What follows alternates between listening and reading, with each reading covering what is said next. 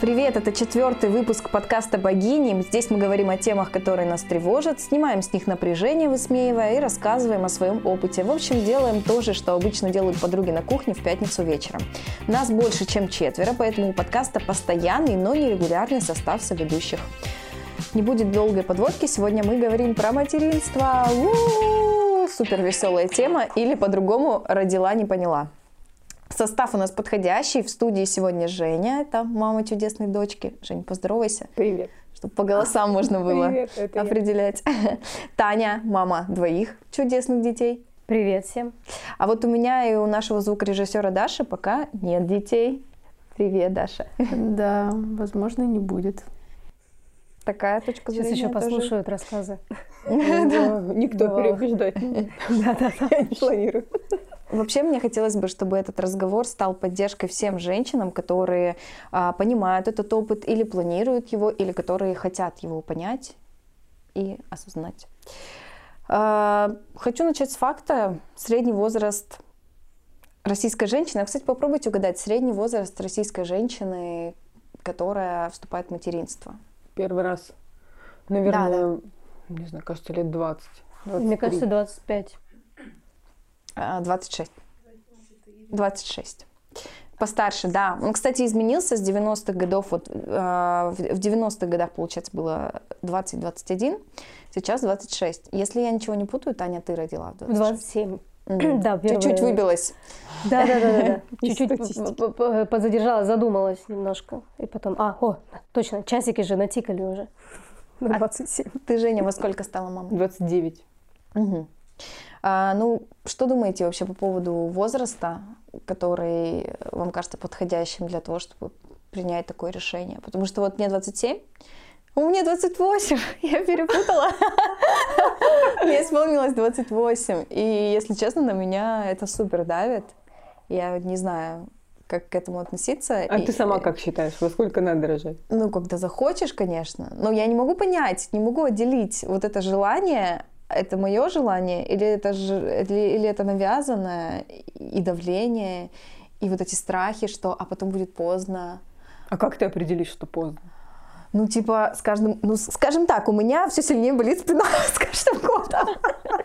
Я думаю, ну вот, мне уже тяжело носить э, продукты, что же будет дальше?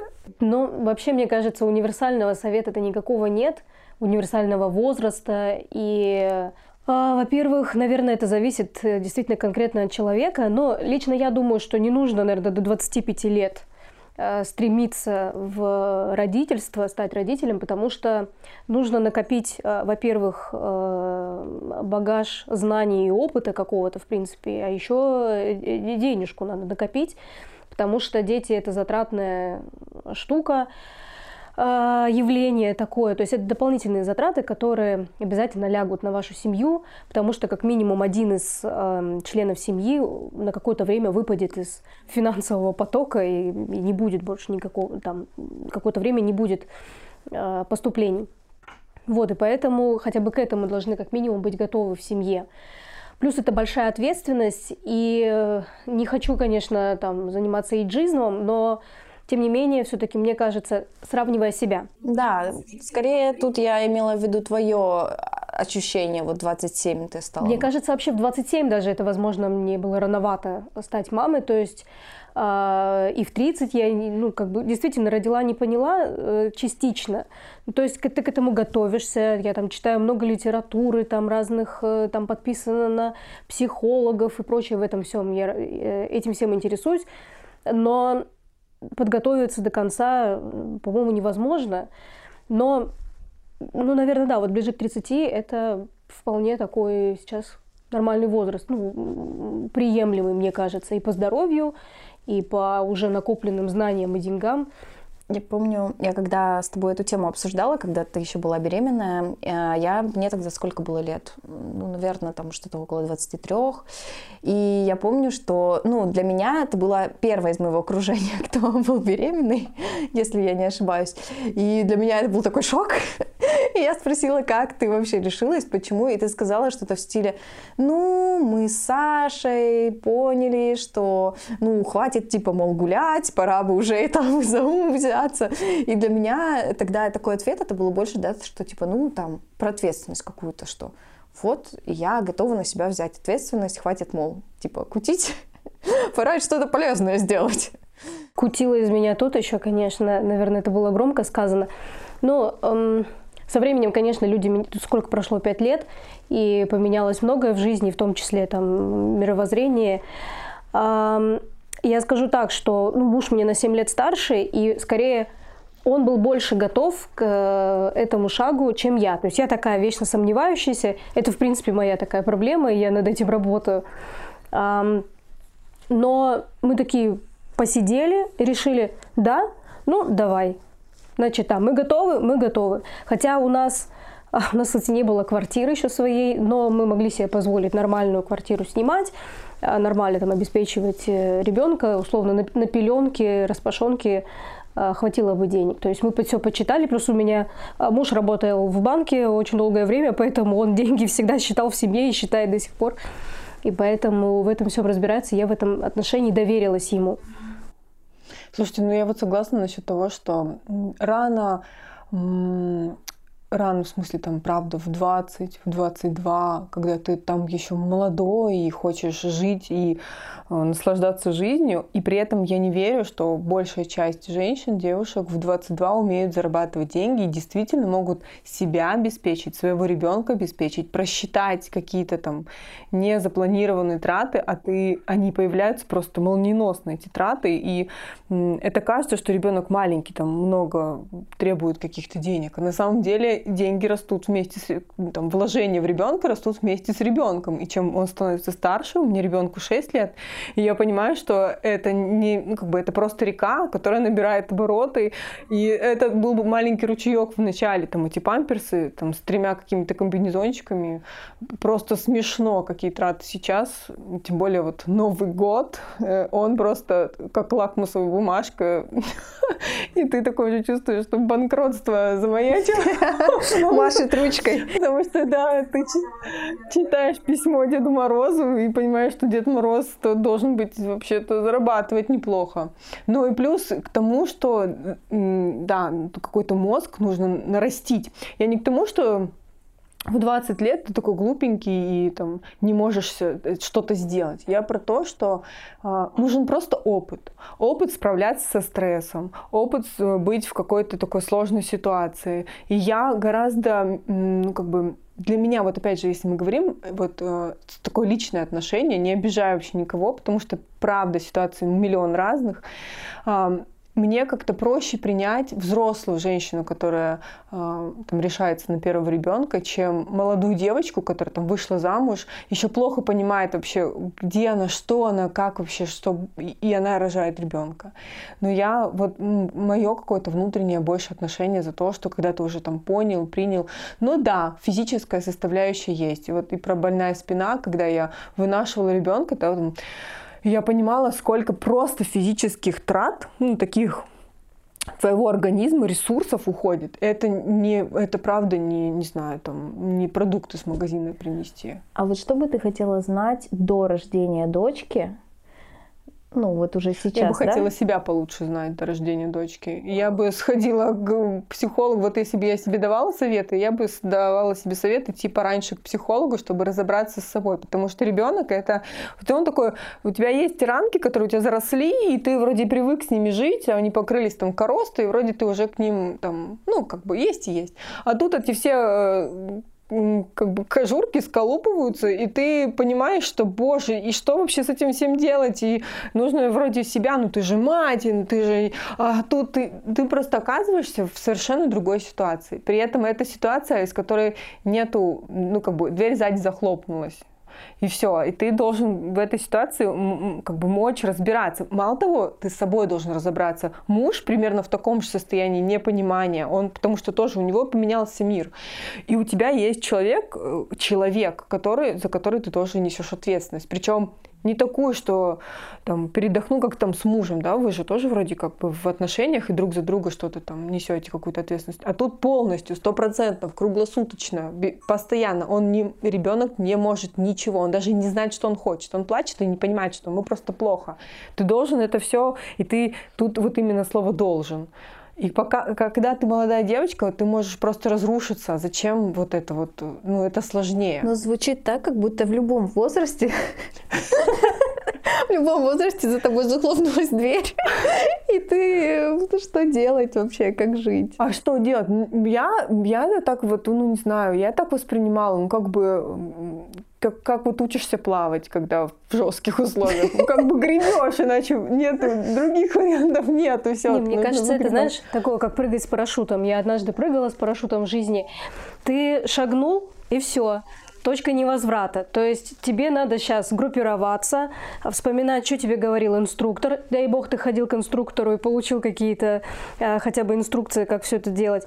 Но ты все равно накосячишь. Вот главное, самое, это просто нужно татуировку, наверное, написать. Ты все равно накосячишь невозможно быть идеальным родителем. И не дай бог быть, наверное, идеальным родителем, потому что ребенок потом вырастет и думает, я здесь косячу, я такой плохой, а вот моя мать, она пресвятая. Или там мой отец, он вот идеал, я не могу найти себе такого мужчину, да там девочка будет думать, например.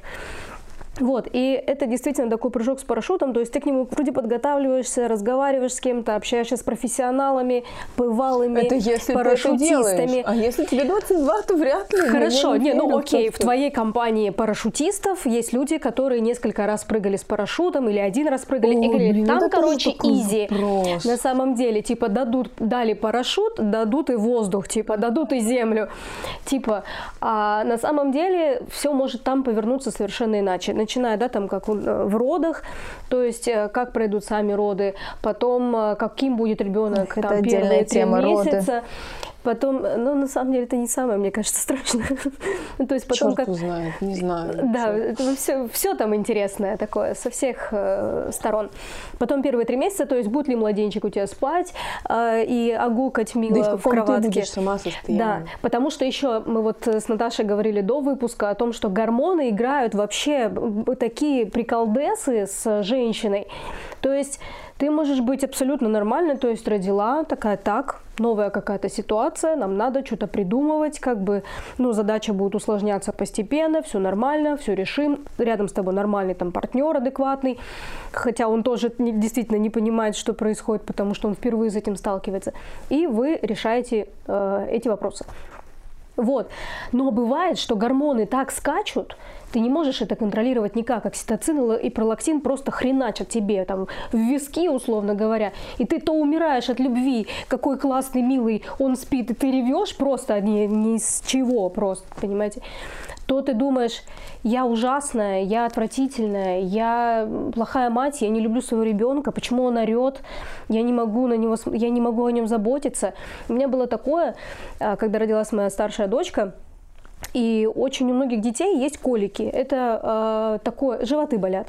И это такое до конца не исследованное даже в 21 веке э, мероприятие у детей. То есть, почему они болят, влияет ли питание мамы на это, влияет ли смесь. Вообще никто ничего не знает толком. Все говорят, на всякий случай маме не есть ничего, кроме гречки и кур- курицы вареной. А, ну и вот у дочки болел живот, а может и не живот болел, она же не говорит, она же маленькая, кабачок вот этот. И я типа ее кормлю, а, а она плачет. Я ее не кормлю, она тоже плачет.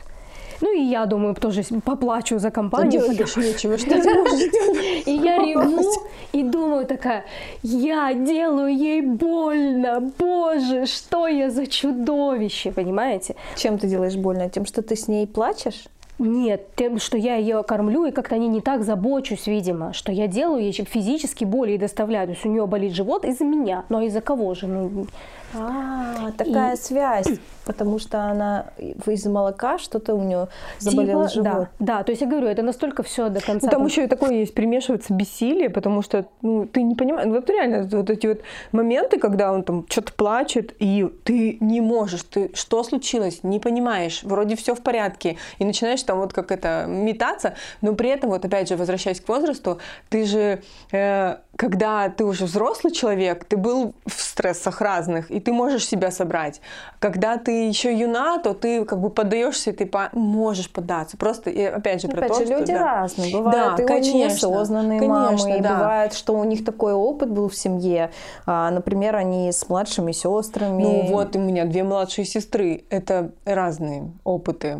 А можно и в 30 быть не готовым. Да, и в 40. И, и, в общем-то, и, да и прекрасно. Ну, окей, ты как бы не готов, и у тебя нет детей. Я вообще за то, что... Вот, да, вы можете представить, что вы бы, например, выбрали путь child-free? Вот, Даша, Нет, объясни свою просто- позицию. Я думаю, что сейчас самое, самое время и Я место. просто хотела добавить про а, юный возраст, когда девушки беременеют. У меня вот из знакомых несколько а, девушек, им нравится, знаете, а, есть такая штука, когда ты приходишь домой с работы, ты устал, ты хочешь посмотреть что-то не напряжное. И вот они смотрят «Беременна в 16». И я думаю, как? Я не вижу в этом ничего расслабляющего, ничего там легкого. То есть я не понимаю, я, я там посмотрела какой-то выпуск, и для меня он наполнен таким стрессом, такой какой-то тяжелой судьбой, сложной, что я думаю, как это можно воспринимать как развлекательный контент? Хотя многие, ну вот, так к нему относятся, что вот глупенькие, еще не смышленые, и вот смотри, что получилось.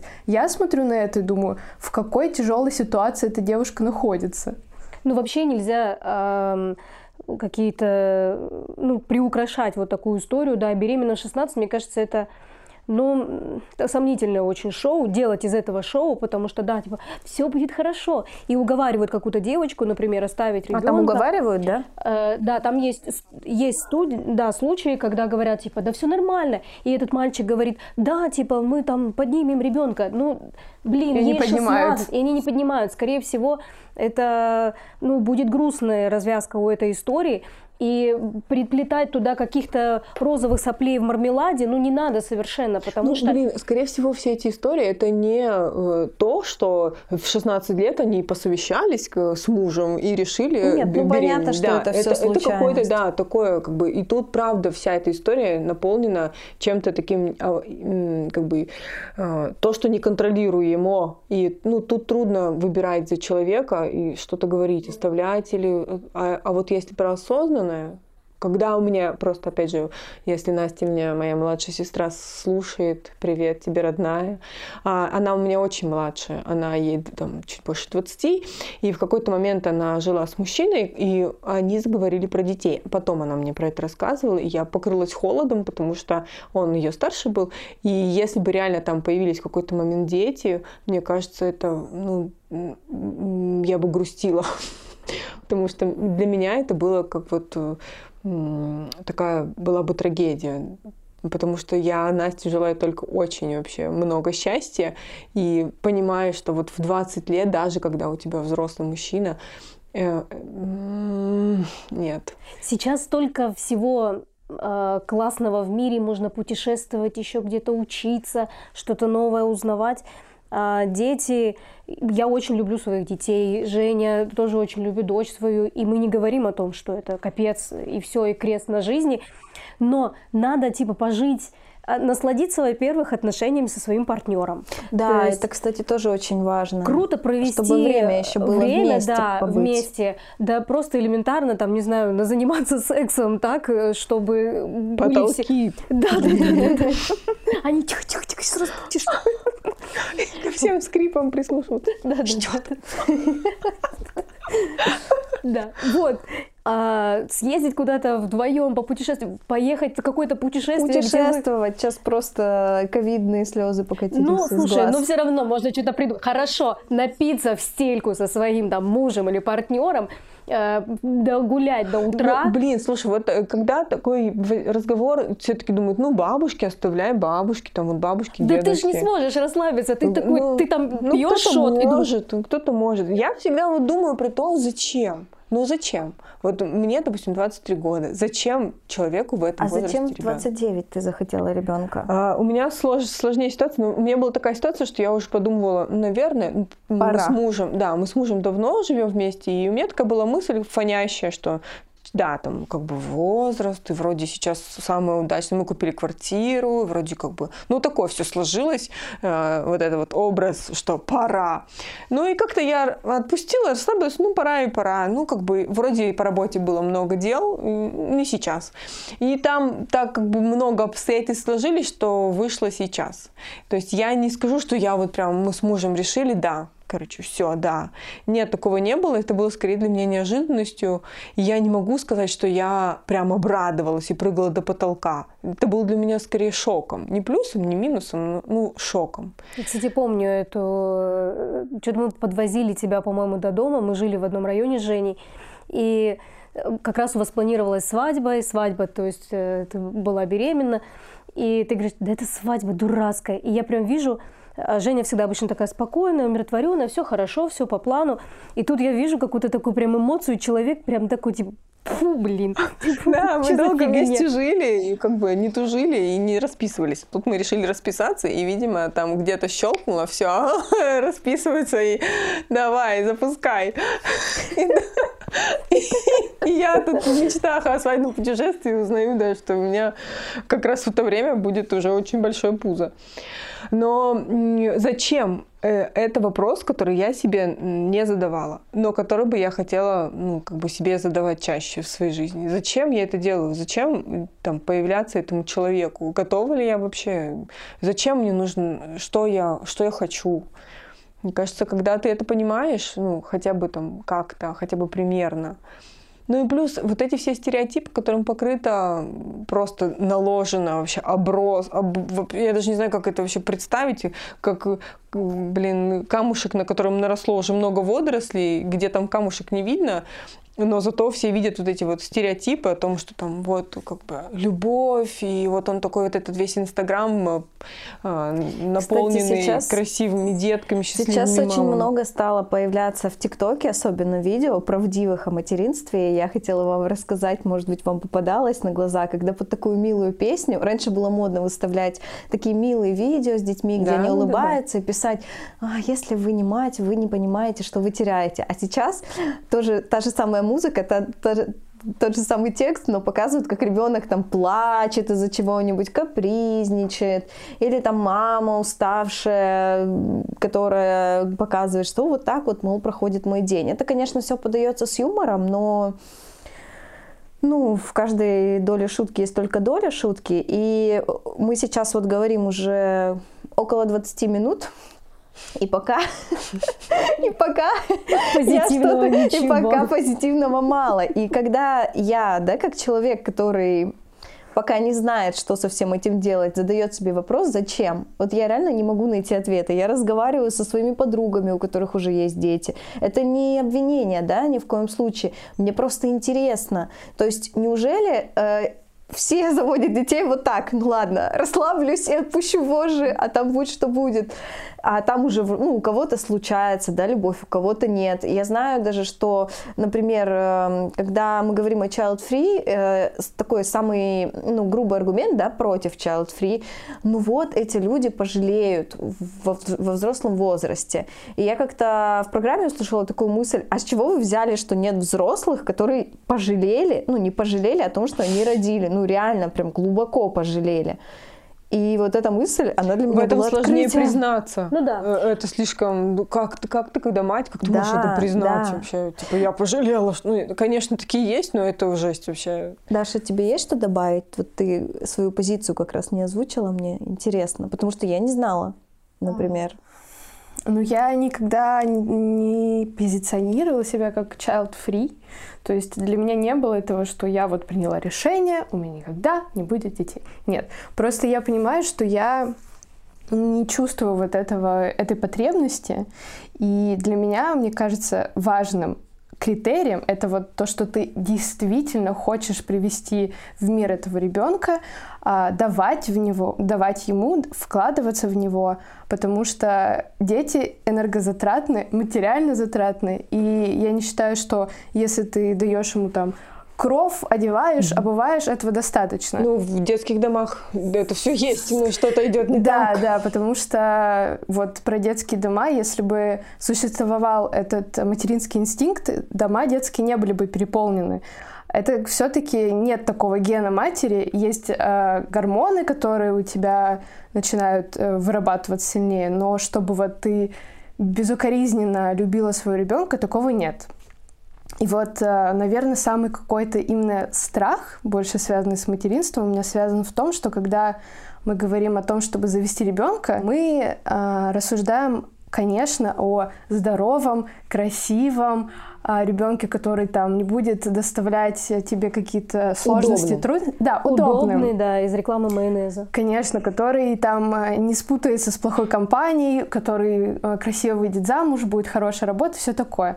А я представляю себе, а если у меня ребен, ребенок родится инвалид, например, смогу ли я вот действительно, хватит ли мне вот этой материнской любви, чтобы не то, что, ну, понятно, выходить его или там как-то заботиться, но вообще не пожалеть вот в этот момент тот самый. Потому что, например, а, у меня были, ну, не какие-то серьезные проблемы со здоровьем, но все равно они были, и моя мама много со мной там в детстве ездила по больницам всяким разным.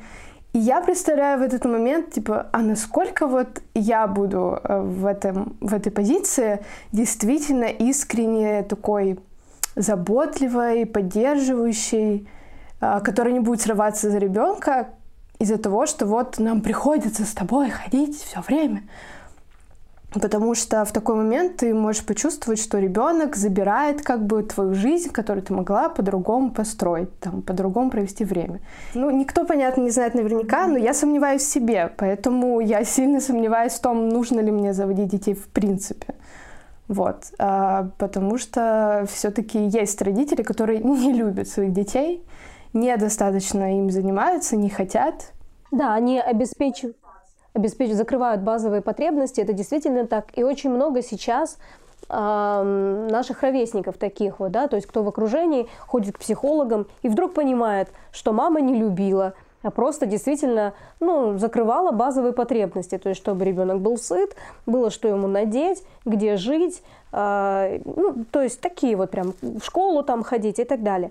То есть э, и никто не говорит никакой любви, потому что наши родители вообще тоже поколение недолюбленных детей, потому что им просто их родителям было не до этого, потому что они там дети войны, например, или там еще до этого было. То есть все такая тяжелая история у России, что просто многолетние поколения а, прям травмированных каких-то людей. И, конечно, сейчас, когда люди стали заботиться о себе, стали любить себя и типа, ну, если меня не любили родители, да люблю себя сам, там, не знаю, схожу к психологу, поговорю с внутренним ребенком. А, хочется, конечно, чтобы и к родительству относились осознанно и действительно вступали в это те люди, которые готовы дать любовь. И я, знаете, мы там с мужем рассуждаем когда-то о детях тоже, а зачем, когда мамы говорят о том, что я устала, а, в том же ТикТоке, мне вот это, кстати, очень, э, если честно, раздражает в ТикТоке. То есть там все э, толерантные, понимающие э, бодипозитив, ЛГБТ и так далее. Все, я тоже всех принимаю, уважаю и максимально стараюсь толерантно относиться к людям разным. Но когда встает вопрос о родителях и не родителях, очень часто, если мама говорит, я так устала, вот он орет целый день, а трехлетка пришел и говорит, что ему надо зеленый банан, блин. Я задолбалась. И ей пишут, а зачем рожала? Come on, я не могу предугадать, что в три года он устроит вот такой скандал. Но когда этот скандал пройдет, я буду, ну, пройдет и мое раздражение, и я его буду любить так же, и обниму его, и скажу, да к черту этот банан, пойдем там, не знаю, на площадку, и тоже проведу там классное время. Но мне не всегда классно на площадке. Мне хочется уйти с подругами, например. А завтра мне хочется вечером поиграть с дочкой, она любит там съедобное, несъедобное играть, мячик бросать. И это тоже э, классное, э, классное времяпрепровождение. Но вот эти вопросы, зачем рожала, ну, ребята, ну вы же тоже, вы поколение недолюбленных детей, вы жалуетесь в ТикТоке на том, что вот мама сделала так, так, так, так, так. А почему вы сейчас обвиняете мам в том, что они хотят любить своих детей, в том, что они хотят слушать своих детей. Я сейчас расскажу простой пример. Это когда дети а, ведут себя неудобно, неудобно обществу. Вообще российское общество одно из самых непринимающих детей. А, например, если в магазине ребенок устраивает истерику, а это вообще норма, потому что они очень быстро разгоняются, также быстро уходят, и здесь надо просто побыть типа рядом с ребенком. Но знают об этом э, Петрановская, Гиппенрайтер и еще э, примерно тысяча родителей в России, мне кажется. Все, все остальные просто, не знаю, забивают на это. И если ты даешь, ну, типа, пытаешься экологично вывести ребенка из истерики, просто рядом там сидишь, например, а, я понимаю, ты хочешь этот киндер, но нет, мы сейчас его тебе не купим, хорошо, поплачь, все, э, ты ждешь, когда он успокоится, обнимаешь, рядом сидишь, пройдет сотня просто людей мимо, которым будет дело до твоего ребенка, до тебя. Кто-то цокнет, кто-то закатит глаза, кто-то, возможно, потом пойдет и напишет гневный комментарий о том, что эти личинки достали, и вот это вот все, что они орут. Просто им тоже хочется поорать, а им не дают. Или когда-то не дали, затыкали им рот. Я хочу сказать тем, у кого нет детей, если где-то рядом орет ребенок, Просто отойдите, вы его, возможно, в жизни больше никогда не встретите. Да и тем, у кого есть дети, также это же... Ну, я тут не знаю, слушай, я, у меня была такая, такая история, когда Агата в торговом центре в, около эскалатора, то есть там как раз здесь середина, и вот все ходят, она легла, прям легла, и ну, терзая ногами, просто орала, никак вообще, не поддаваясь ни на что. Никто мне ничего не сказал. Одна девушка подошла, она хотела узнать, где твоя мать. Я сказала, о, ребята, я тут, все в порядке. Она развернулась и ушла. Никто не цокал, ничего не было. Я подумала, о, ничего, в цивилизованном обществе живем. Потом она успокоилась. И есть еще один момент, ну, как бы, если ты знаешь, что у тебя ребенок орет, ну, не води его в магазин. Это же тоже... Ну, ну слушай, ну это может быть... У меня, а, на самом деле, Соня довольно спокойный ребенок. Ну да, но потом когда-то случается. Но это да. вот мы шли по парку, она захотела в моменте это шарик, да, да, и конечно. она устроила такой скандал. Она была не выспавшаяся, она была голодная, а, она была пятилетка, и поэтому просто у нее случилось вот это и вот щелк и бах. Цокали? Нет. А, не цок... Ну, во-первых, подходят люди старшего поколения, там, не знаю, бабушки какие-нибудь, говорят, а чего ты плачешь? А я сейчас тебя заберу, а, ну я заберу было, да? тебя сейчас. А ты думаешь, в этот момент оставьте просто вот сейчас, мы здесь все разберемся. Эти люди, они там цокают, закатывают глаза, видела таких. Но они чаще не делают тебе замечания, но э, потом пишут типа гневные вот эти комментарии. А, ну, кстати, я вспомнила сейчас случай, когда и глаза закатывали, и замечания делали. Мы летели во Вьетнам с дочкой, ей тогда было два года. Она, повторюсь, спокойный ребенок. Это был ее второй самолет и второй перелет э, в жизни, довольно как бы длительный. А, значит, у нас была там ситуация, что нас не могли посадить на один ряд, это был чартер. Что-то была какая-то заминка, в итоге нас потом поменяли с кем-то, там э, пара с нами поменялась местами, нас посадили всех вместе, все, мы сидим, все хорошо. И вот так вот рядом э, у окна сидела женщина со своим э, парнем.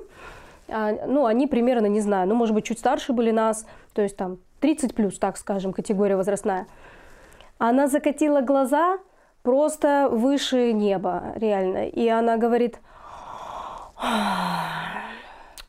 ну вот вообще зачем детей с собой тащить? То есть она сказала это так, она сказала это не нам, она сказала это своему мужчине. Но это было театральным шепотом, конечно же. И, и вот тогда я просто, знаете, вот этот вот комментатор из Инстаграма там или из ТикТока, вот он сидит. я думаю, а дочка просто вот так вот села, ровненько. Она как, реально, как из рекламы майонеза сидела и там, не знаю, занималась планшетом или чем-то, или, или она рисовала, или мы даже не взлетали. Короче, она ничем не занималась, она просто сидела тихо вообще, ни, она ни звука не произнесла. Но ты же понимаешь, что это опять про ту же историю, что ей когда-то там не дали прокричать, не дали выразить какую-то свою эмоцию. Сейчас она взрослая и в позиции силы в данном случае, потому что у нее нет детей, ей нечего предъявить. Никто не будет в полете. Когда ты становишься мамой, ты как бы тоже к этому должен быть готов, что будет миллион советчиков, которые, которые, у которых есть дети, у которых нет детей, бабушки. Да как можно к этому подготовиться? Мне кажется, к этому в любом возрасте Я знаю, как нужно подготовиться. подготовиться. Нужно пройти курс у психотерапевта и иметь внутренний хороший стержень. Когда тебе это говорят, ты говоришь, хорошо, спасибо, и делаешь... И то есть при этом у тебя не зарождается вот эта мысль, что я плохая мать, я что-то делаю не так. Э, И Я меня просто грешу. бесят эти люди и все. Ну, это тоже позиция, можно и позлиться. Да? На Да, самом деле, да, все да, мы же- люди, и какой бы ты ни был там просветленный, сколько бы ты сеансов психолога не посетил, ты будешь голодный, ты будешь не выспавшийся, Да, и ты и ты- рявкнешь в ответ, и будешь Да, прав. рявкнишка в ответ это ерунда, а ты, скорее всего, такую э, иглу ядовитую внутрь, потому что ты как На бы, свой счет да, не примешь, смогла, действительно что-то сделала Да. не так, и ты как бы... Одна моя начальница однажды мне сказала, она такая очень, у нее такая очень независимая позиция по жизни, такая сильная женщина. И она как-то сказала мне такую мысль, которая меня просто вообще пронзила. Она сказала, что когда только когда у нее родились дети, она поняла, насколько она уязвима. Потому что она, ну, видать, настолько у нее сильный внутренний какой-то характер, что ее реально, ну, я не могу представить ситуацию, в которой она может обидеть, ну, чтобы ее можно было обидеть или как-то задеть. Но когда она сказала про своих детей, ну, и, и потом она это объяснила, она сказала, что, ну, то есть мне могут любую гадость сказать, от меня это все отлетает, как от стенки горох. Но, говорит, стоит кому-то обидеть моего ребенка, и у меня такой вообще комок внутри эмоций, а, а защитить-то она его не может от всего. Он идет в школу, потом он выходит во взрослую жизнь. И вот тут тоже надо понимать, что какой бы ты в себе стержень не взрастил, мне кажется, все равно ты уязвимым становишься. Ну, ты становишься уязвимее, это точно, сто процентов. Я помню, когда я забеременела, и уже там ребенок шевелится, и мне коллега, я, вот это внутри ощущение, ты знаешь, что внутри человек, но ты не знаешь, какой он, здоровый он, и что там с ним, а что-то не так. И такая поднимается, такой, бзз, то есть оно просто бесконечно таким фонит. Ну, такой тревожность. Я говорю, слушай, Яна, я говорю, не могу, я все время, ну, вот это вот думаю, переживаю. Она говорит, при, типа, поздоровайся с ним, теперь это будет с тобой всю жизнь, потому что сначала ты его не видишь, не знаешь, что с ним, потом ты видишь его, но не понимаешь, что он хочет, почему он плачет, потом ты, он куда-то отошел не с тобой, а что, и вот это вот дальше, то есть вот эта вот уязвимость, такая тревожность, ну, это такая ог- ограниченность контроля, то есть ты не можешь контролировать это, но при этом ты очень хочешь, потому что это как бы такое твой Часть ко- ко-ко-ко, но контролировать ты это не можешь, да, ты не можешь там за- от- ну, как бы сто процентов за здоровье, да, там быть уверенным, что там бывают всякие разные, ты не можешь это видеть, ты там, даже если ты доктор.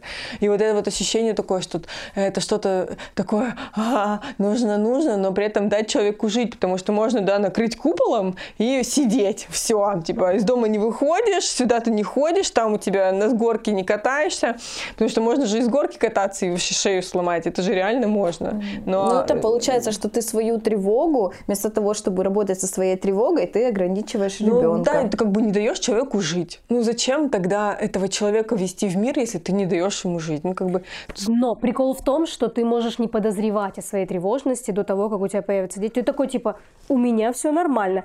Но опять же, да, как ты сказала в самом начале, лучшее вообще, что мы можем дать своим детям, это личная психотерапия. Потому что, да, родители, в смысле, Кстати конечно. говоря, да, родители. Пришло время, я думаю, поговорить об отцах. Как вообще вы считаете, насколько большой вклад ну, лично в вашу семью, в ваше родительство, именно вот 50 на 50, оно, или все-таки есть тут ну, перекосы? как это оценить, Наташа? Как? Ну, Э, как, что ты, как ты чувствуешь? Мне сложно, потому что я росла без отца, и для меня вообще любое проявление отцовства и такое Это вот- уже да, супер и я э, этим Класс. любуюсь, и мне от этого кайфово. Я как Это будто бы как, ты как вся сама- Россия, знаешь, когда мужчина идет с колясочкой по парку, и все «А, умиляются. ну, да, даже не так, я как будто бы добираюсь, знаете, вот такое, у меня как бы не было этого образа, когда папа там, когда у меня Агата может, она очень любит все вот эти женские штучки, и она может там Максиму заплетать кудри, там красить его, и вот это вот все, он сидит там своими делами занят, а она там вокруг него этот салон красоты устраивает. И мне все это очень мило кажется, я всем этим ну, как бы напитываюсь, мне это кайфово.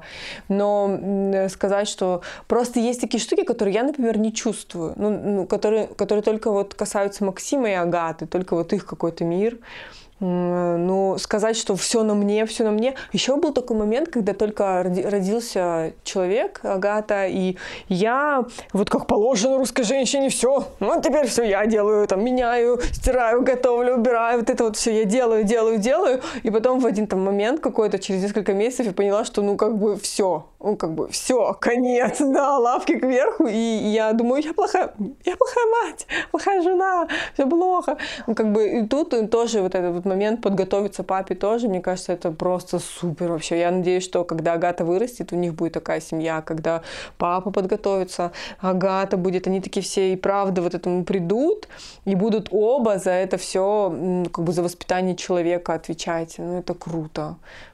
Ну, это да, это идеальное такое общество. Я тоже очень-очень надеюсь. То есть есть, да, такая даже, по книжка «Скандинавский отец» она называется, по-моему. Короче, и там вот про вот этот феномен, когда э, там в Швеции, например, э, отец с коляской в парке – это вообще нормальное явление, ничего в этом такого нет. Никакой это не подвиг. Вот. Ну, тут и... я согласна, подвигом это не назвать. Вот, и не должен э, партнер, муж э, помогать с ребенком. Он должен заниматься тоже воспитанием, потому что э, любой человек состоит 50 на 50 из, э, Конечно, из родителя. двое ответственных. При зачатии участвуют двое, и в воспитании должны участвовать двое. Тем более в разный период э, развития ребенка ему нужны разные как бы родители. То есть э, мы даже разговаривали как-то про то, что в 6 лет, где-то в 5-7 лет начинается эдипов комплекс, а, и девочке нужно сказать, она хочет выйти замуж за папу, и девочке нужно сказать, что у тебя будут другие мужчины, за папу нельзя. Да, я а... как-то своим родителям что-то в таком Но ну, стиле сказала. Нет, это я сказала что-то в стиле, что мама, а когда я вырасту, ты же умрешь, да, и типа я с папой останусь. Ну, что-то такое, у меня такая идея появилась шальная. Да, да, да. И также, что сын тоже будет типа влюблен в маму, и она ему говорит, что у тебя будут другие женщины, и все ок, а не, Даже лучше, а чем я. за пуповину, типа, иди ко мне сюда. Вот. И я постоянно проговариваю своему мужу о том, что у нас нет того, что... Ну, он, он часто проговаривал, я помню, такой, говорит, ну ты же мама, в маме больше нуждаются. Да, ну, я вот о, что? у меня такое тоже было. Я типа ну, ты же знаешь, рядом постою. Я говорю, слушай, мне мануал не выдали никакой в роддоме, mm-hmm. как типа пользоваться и ты такой, ты все знаешь. Генетическая память пошла. Нет, я говорю, ты родитель, короче, номер там два, я родитель номер один, ну, или хочешь наоборот, как угодно, но 50 на 50. Хорошо, если ты там на работе пропадаешь, приезжаешь, то хотя бы там вечером, например, приезжай пораньше. И он действительно часто задерживался на работе до рождения дочери, но как только у нас э, появился там режим у Сони, и там 8 часов она ложилась спать, все, там в 7 часов папа на пороге, э, все стоит, значит, давай купать, давай укладывать, и вот это все на выходных там э, гулять и так далее занимался. А сейчас он вообще очень много времени посвящает детям, потому что у него Э, более свободный график, чем у меня по работе. И работаю я, а он отвозит детей в сад, забирает детей из сада, возит старшую на тренировки вместе с младшим. То есть тот ходит, он его как-то там развлекает и пытается сделать так, чтобы Коля никуда не влез, э, ниоткуда не упал и ничего не разрушил. Вот. А, ну, а дочка в это время занимается. И, ну, на самом деле, да, и вот сейчас мы, типа, пришли э, к такому вот э, пониманию, что действительно Саша это полноценный тоже родитель, и не так, что мама знает больше. Хотя ребенку уже пять лет, получается, взрослый. Да, да, ну то есть Но ну, нам нужно путь. было пройти этот угу. путь, и ну вот, видимо, сейчас это как это эмпирически, то есть э, посредством опыта, но я надеюсь действительно, что потом уже там поколение наших детей сможет действительно уже готовиться к этому заранее, подходить к этому еще более осознанно, чем сейчас осознанные родители. Вот я, конечно, у меня не было опыта родов, и, возможно, у меня изменится мнение, да, если это в моей жизни случится, но я, например, сколько я узнавала информации про парные роды, Э, я считаю, что это неплохая история в том плане, что, ну, мужчина же, он всегда такой был, особенно, ну, там, моя мама, да, как, ну, он где-то там с мужиками, там, празднует уже рождение этого ребенка, и все, что он видит, это там а, жена уже с кулечком на пороге, да, и он делает с ней эту там совместную фотографию. И вот как бы его первое впечатление о том, что появился человек. И совсем другой момент, да, я смотрела там интервью с отцами, которые были на родах, и они говорят, пипец, я в шоке, что они проходят через это, и что реально в этот момент, ну, потому что, мне кажется, не все же завязано на гормонах. Ну, там такое можно впечатление получить, кстати, если кто, ну, да, не знает, и, ну, нас слушают, там, и мужчины, и женщины. Мужчина не стоит прям там, он не видит, как там все происходит, ну, он стоит э, у, у головы. У головы, да. Да, и он может держать за руку и поддерживать. И вот я думаю, это, ну, мне кажется, что в будущем будет так. Я, кстати, говорила о том, что я вот слушала эти передачи, и в одном интервью там было так, что типа того, что, а, ну, жена попросила его поехать с ним на роды, и он сказал, что типа, ой, я, блин, я так не хочу, типа, я так этого всего боюсь. Она говорит, я тоже не хочу тоже боюсь. Да, почему я должна боюсь? Почему я должна через это одна проходить? Мне же еще хуже там будет. И я подумала, хм, аргумент. Но вполне возможно, что я и не захочу его видеть. Я читала про парные роды, там сама суть в том не то, что он будет стоять, смотреть и типа... Это как наказание звучит. Да, да. Терпи. Да, а ну, есть такой механизм у нас, как зеркальные нейроны, и когда ты видишь, что, например, человеку больно или человек, наоборот, радуется, твой мозг это тоже считывает, и ты лучше проникаешься этим процессом. То есть он видит, насколько там, не знаю, тяжело, и он поддерживает тебя не, не просто, еще он как будто немножко чувствует это. Ну, это эмпатия, это, да. Ну, да, это же не чужой человек, родной твой. Это как будто добавляет э, ему понимание, через что ты там, и вы, как родители, проходите.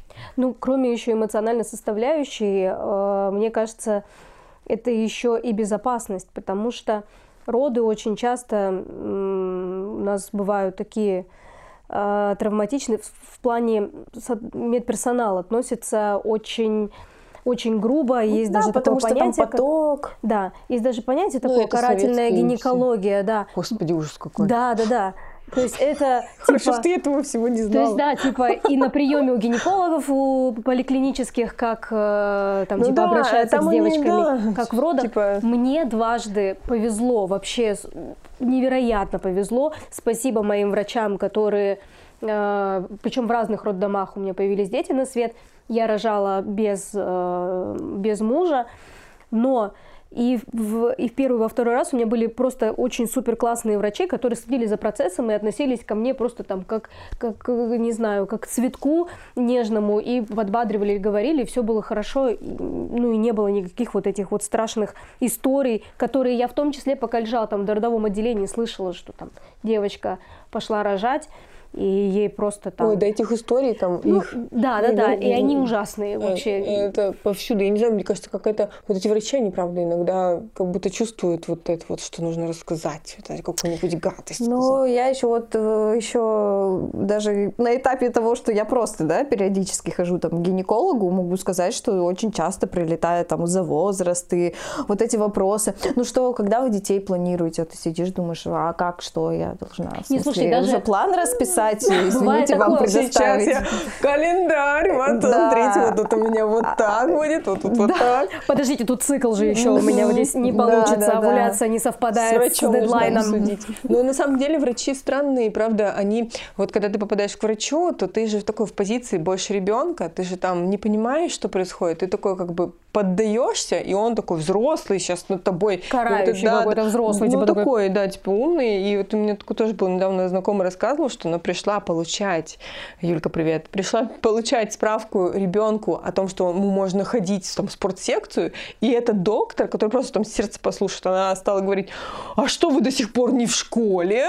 А, а вот вам потом ребенок спасибо не скажет. И она как бы говорит, я сижу, а у меня онемело, потому что я как бы не готова к этому разговору. С, мне за справку выдайте, пожалуйста, да, она, да. она на шахматы пойдет. Это вот новый мир, мне кажется, открывается, когда ты становишься матерью, да, и тебе все вообще ладно, люди с улицы, но когда тебе врачи еще начинают, э, одни говорят одно, другие другое, Здесь, да, знаете, слышала. нужно, мне кажется, как бы уметь это слышать. Ну, то есть, как бы услышать, что это ненормально. Это ненормально мнение. Отделять это Да, всё. а- они как бы реально, о чем там доктор же говорит, и ты как бы принял все это. Да-да-да. Вот это вот уметь, что, и опять же, возвращаясь к возрасту, более в, как бы в возрасте женщины, они больше умеют это вот... э, Фильтровать, да, а, и- фильтровать, и вот эту вот шелуху это убирать, когда ты просто там видишь, что доктор не состоявшийся, у него какие-то проблемы, поэтому она сидит и каждому что-то там вот на больное вот это вот давит. Я потому что она хочу, доктор. все-таки у нас нет сегодня, да, представительницы такой молодой мамы, да, которая бы могла сказать, поэтому я, наверное, скажу, ну, за них, что на самом деле каждая ситуация индивидуальная,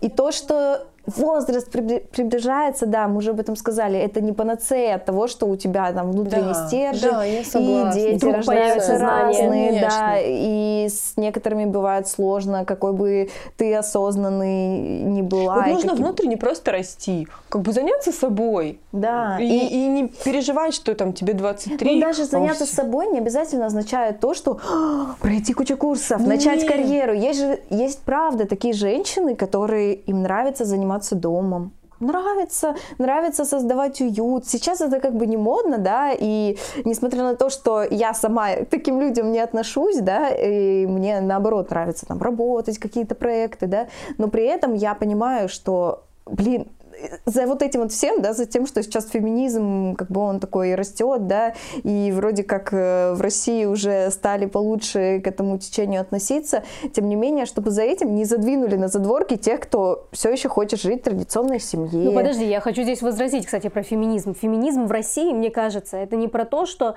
а, женщина там может строить карьеру, заниматься там собой и не думать о материнстве. Это о том, что женщина может выбрать любой свой путь. Да, и да, если, да. мне- например, я не хочу возвращаться в офис, я попробовала этой осенью вернуться, и я сказала до свидос через месяц, потому что я не хочу. Я хочу сама распоряжаться своим временем, я хочу заниматься работой удаленно, из дома, прерываясь на, не знаю, там, э, чтобы поставить курицу в духовку или вытащить То есть ты как выбираешь стирку. семью на данный момент? А, ну, я как-то это пытаюсь объединить, конечно, потому что мне все равно важно э, выражать себя через работу. Для меня вот, вот такой путь важен. То есть мне нужно быть и профессионалом, но при этом я хочу и делать что-то для дома, для семьи, э, там, для детей. Но разрываться тоже не надо. И нужно просто эм, дать женщинам действительно свободу выбора. Хочешь сидеть дома, хочешь, э, ты нашла мужа, который будет тебя обеспечивать, не смейте вообще никто тыкать. Но Хочешь- копи деньги. Ну, Послушайте копи наш деньги, да, предыдущий предыдущий. выпуск, это важно. Согласна. Но а если ты хочешь заниматься карьерой, нашла няню, отдала ребенка в полтора года в сад, тоже не смейте ей тыкать. Пусть и даже если она отказалась от ребенка, выбрала карьеру, не хочет в смысле э, заводить детей, child free, это тоже ее выбор. Отстаньте уже от женщин, пусть они выбирают сами, что хотят делать. Я согласна. Я думаю, на этой ноте мы можем завершить наш выпуск. Родила, не поняла. Как будто бы не прозвучало ни одного довода за детей. Мне- Давайте, хорошо, завершим на доброй ноте. А я За не могу их придумать. Пять плюсов. Женя, давай. Вот, блин. Быстро. Блиц-опрос. Э, Это новый опыт, который больше не получить нигде, и это расширение вообще внутренних вос- возможностей. Это колоссальные э, как бы всплески эмоциональной любви какой-то такой, который бы тоже как бы э, кроме как дети я не больше нигде не получала. Это новый этап отношений со своим партнером, э, совершенно тоже, который никак по-другому не, про- не пройти. И э, это что-то такое какое-то космическое. Я очень люблю своего ребенка, и вот это вот чувство быть мамой, и иногда себе повторять, что ты мама, что ты уже другой какой-то человек, и это внутренне очень мне греет. И я рада, что я стала мамой, да. Да, да, я добавлю про партнера вообще в точку. Это правда совершенно новая а, волна отношений. Есть даже такое выражение: муж позна- познает, муж познается в декрете. А, действительно, меняется отношения ваши, перестройка ролей, как вы вдруг становитесь мамой и папой, потом вам нужно опять найти себя, мужа и жену. А, мы с мужем через это прошли. Потом, действительно, я, наверное, я люблю мужа, но детей я люблю по-другому и тоже вообще как-то... И причем дочку и сына тоже как-то по-разному. То есть я их люблю, но это сложно сказать. Это уже этому год и восемь, а дочке пять, и она как-то меняется, видоизменяется, и это так как-то круто, не знаю, очень. Как я говорю, они очень сложные, но они, блин, такие прикольные. А, что-то хотела еще что-то добавить. Наверное, по ты хотела там, сказать про новогодние подарки с работы. Новогодние подарки. Если бы я их съедала, не достается ничего. Это какой-то. Нет, ну когда вот первый был, я помню, что Соне было три месяца, и дали на работе подарок такой э, с конфетами. Тогда, да, мы разделили, вот так вот купались в конфетах, подбрасывали их в небо. Ну, Всё. классно же. Да, а первые пару лет Все, теперь, да, как бы уже надо было раньше. Ну, вообще, сложно сказать Это знаете еще, я вот сейчас мне пришла в голову мысль, что это возможность почувствовать себя снова ребенком. Вот, я, вот что я хотела сказать, что ты проживаешь да, свое ты детство. вернулся туда, и ты понимаешь, что ты можешь кататься с горки легально, кататься на качелях никто не скажет, ты, ты с ребенком, ты можешь э, ходить по детскому магазину и даже покупать себе книжки и игрушки детские, которые ты вдруг хочешь, ну как бы есть стеллаж книг, которые мои любимые. Нет, еще на самом деле круто. а, Я знаю про динозавров. Да их, стеллаж, там полка. И Я, даже мужу один раз сказала, что, слушай, я уже не для Агаты покупаю. Мне просто нравится этот иллюстратор. Берем, Агата их не смотрит. Я хочу сказать, что от э, эмоциональной здесь составляющей еще а, по поводу того, что прожить свое детство. Вот мне хотелось или хочется, я уже себя в пять лет помню, и мне хотелось какой-то момент, чтобы там мама обняла или мама что-то сказала в этой ситуации, или так себя повела. И я как бы свои, ну, э, Здесь тоже не хочу, чтобы неправильно поняли, но я своего немножко внутреннего ребенка как бы перемещаю на дочку и себя в том числе обнимаю, обнимая ее. А, и вот это тоже круто, потому что, ну, то есть, да, когда там два года, год, ты еще плохо себя помнишь, а вот пять лет это уже такой, там, шесть, это уже такой осознанный возраст, и ты можешь прожить заново все эти эмоции и додать то, что, возможно, тебе когда-то не додали, ну, в силу разных обстоятельств, никого не обвиняю. Ну и вот за вот это просто спасибо детям, что они пришли вообще в нашу жизнь, выбрали нас. Класс. Спасибо вам большое за ваш опыт. У меня мурашки. Так круто. Я рада, что у вас такие эмоции и мысли по поводу этого. И я надеюсь, что каждая, кто нас послушала, послушает, а, тоже получают все это умноженное на 100, а если не получают, то обязательно получат. Хочется, чтобы и дети тоже жили в счастливых семьях, чтобы не было детских домов, чтобы каждый относился к этому решению так же взвешенно, как каждая девушка в этой комнате. Все, всем пока. Спасибо большое, что слушаете наш подкаст. Все, будьте собой, любите себя, все такое. И своих Да, внутренних детей. воспитывайте своих внутренних детей, обнимайте их, любите. Пока. Это точно. Пока. пока. Спасибо. Спасибо, что дослушали выпуск до конца. Вы супер. Этим подкастом мы хотим поддержать как можно больше женщин, поэтому производством богинь занимается женская команда. Ну или почти женская. С вами сегодня были я, Таня, Женя и звук делает Даша Блинова. Обложку нарисовала Лида Чепко, а саундтрек сочинил Александр Половцев. Этот подкаст мы пишем на студии Закуток Медиа. Если хотите поддержать нас, подписывайтесь на нас в Инстаграм Закуток Медиа.ру и ставьте оценки в вашем подкаст-приложении. А еще мы можем продолжить обсуждать эту тему в нашем телеграм-канале Богини Подкаст. Подписывайтесь, мы рады каждый.